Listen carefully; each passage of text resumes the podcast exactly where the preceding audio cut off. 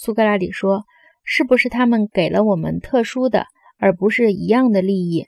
比如医术给我们健康，航海术使我们的航程安全等等。”斯拉叙马霍斯说：“当然是的。”苏格拉底说：“是不是挣钱技术给我们钱？因为这是挣钱技术的功能。能不能说医术和航海术是同样的技术？如果照你提议的，严格的讲，一个舵手由于航海而身体健康了，是不是可以把他的航海术叫医术呢？”色拉叙马霍斯说：“当然不行。”苏格拉底说。假如一个人在赚钱的过程中身体变健康了，我想你也不会把赚钱的技术叫做医术的。色拉叙马霍斯说：“当然不会。”苏格拉底说：“如果一个人行医得到了报酬，你会不会把他的医术称之为挣钱技术呢？”斯拉叙马霍斯说：“不会的。”苏格拉底说：“行，我们不是已经取得了一致意见吗？”每种记忆的利益都是特殊的。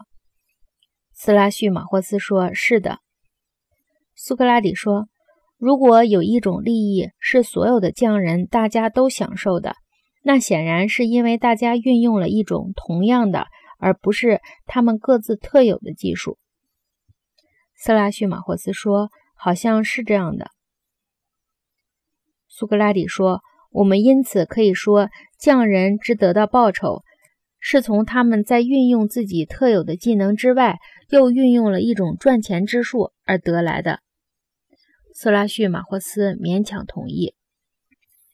苏格拉底说：“既然得到报酬的这种利益，并不是来自他本职的技术，严格的讲，就是医术产生健康，而挣钱之术产生了报酬。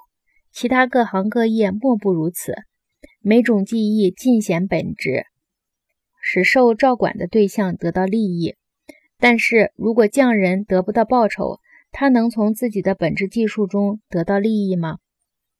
斯拉叙马霍斯说：“看来不能。”苏格拉底说：“那么工作而得不到报酬，对他自己不是确实没有利益吗？”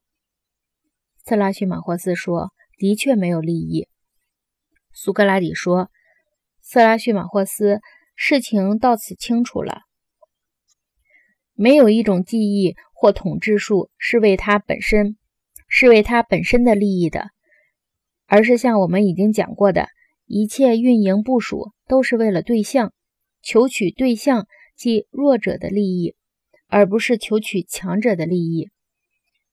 所以我刚才说，没有人甘愿充当一个治人者去揽人家的是非。做了统治者，他就要报酬。